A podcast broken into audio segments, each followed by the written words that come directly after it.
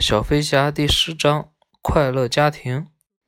自从在礁湖上救下虎莲公主后，印第安人就彻底的和孩子们交好了。据他们观察到情况来看，海盗们正向孩子们住的地方前进，并准备大举进攻。为了保护孩子们，印第安人夜以继日的守护着小房子。他们总是恭敬地称呼彼得潘“伟大的白人父亲”，不过对于其他的小孩子就没那么热情了。虎莲公主总是对她的部下说：“彼得潘救了我，他就是我的好朋友，我不允许海盗们伤害他一丁点儿。”在海盗们到达的前一天，印第安人个个都裹着毯子，坚持站岗。而彼得潘出去找那条鳄鱼了，因为只有他附近才能听到钟声，得知准确的终点。孩子们在小房子里吃着茶点，当然并不是真的吃，不过是玩着彼得潘最爱的游戏——假装游戏罢了。但是孩子们都不老老实实的坐在桌子旁，而是不停的打闹。于是温蒂又给他们定了一条规矩。那就是吃饭的时候不许打闹，但是可以举手向他报告。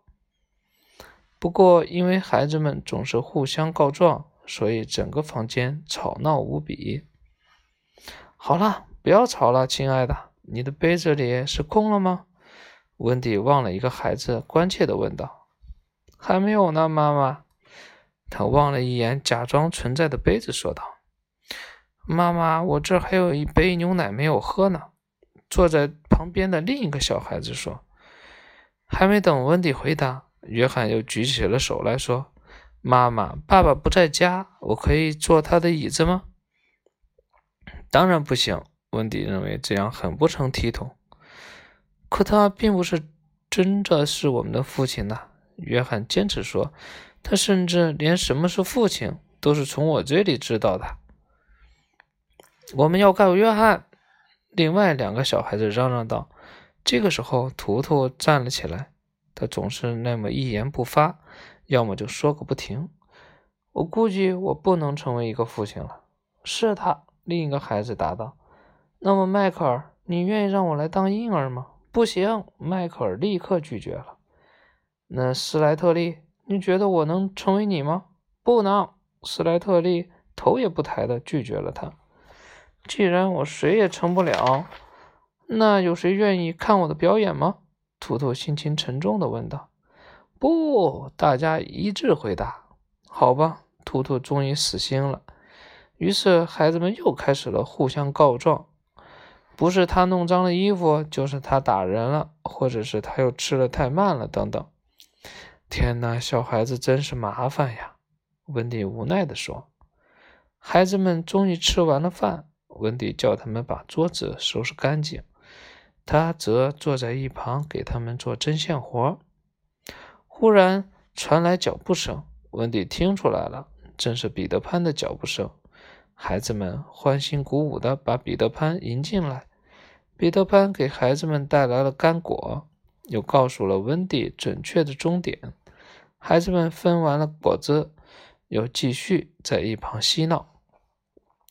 累了一天，我们俩围在火炉前，孩子们在一起玩闹，这种日子真是舒心呀。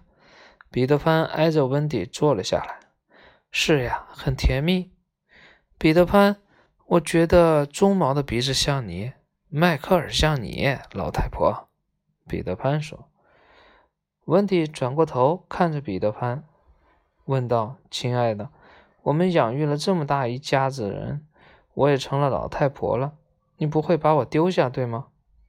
彼得潘当然不愿意了，不过他望着孩子们，眼神瞬间又迷茫起来。你怎么了？温迪关切地问道。我说，事实上，我并不是他们的父亲，对吗？彼得潘问。可他们就是我们的呀，你的和我的。温迪说。不过这一切并不是真的，对吗？彼得潘又问，看着温迪，彼得潘带略带抱歉地说：“你知道，要做他们的父亲，我就很老了。那你到底对我是什么感情？温迪稳住自己的情绪说：“嗯，像一个孝顺儿子对母亲那样。”彼得潘诚实的回答：“我早就知道是这样了。”温迪说完，赌气的走开了。怎么又生气了？奇怪，虎莲也说过要当我的什么，可又不愿意当母亲。彼得潘疑惑的说：“他当然不愿意啦。”温迪气哼哼的说道：“那是要做我的什么？”彼得潘不解的问。温迪不愿继续回答他的问题。就没再理他。或许叮叮铃会告诉我吧，彼得潘这样想。他来到住在温蒂旁边的叮叮铃房前，看到叮叮铃正在偷听他们的谈话，便急切地问：“叮叮铃，你愿意做我的母亲是吗？”“你这个笨蛋！”听了彼得潘的话，叮叮铃怒气冲冲地走了。我也这么认为。听到他们的对话的温蒂说：“在一旁玩耍的孩子们显然没有注意到父亲和母亲之间的不愉快，依然在一旁开心的玩着枕头大战。”好了，孩子们，讲故事的时间到了。温蒂说：“温蒂把孩子们都哄上床后，就开始给孩子们讲起了故事。要是往常，彼得潘一定会选择离开。”或是捂着耳朵不听，可是今晚不知怎么的，彼得潘居然也坐了下来，和孩子们一起听故事了。第十个故事讲完了，明天听第十一个，第十一章母亲的故事。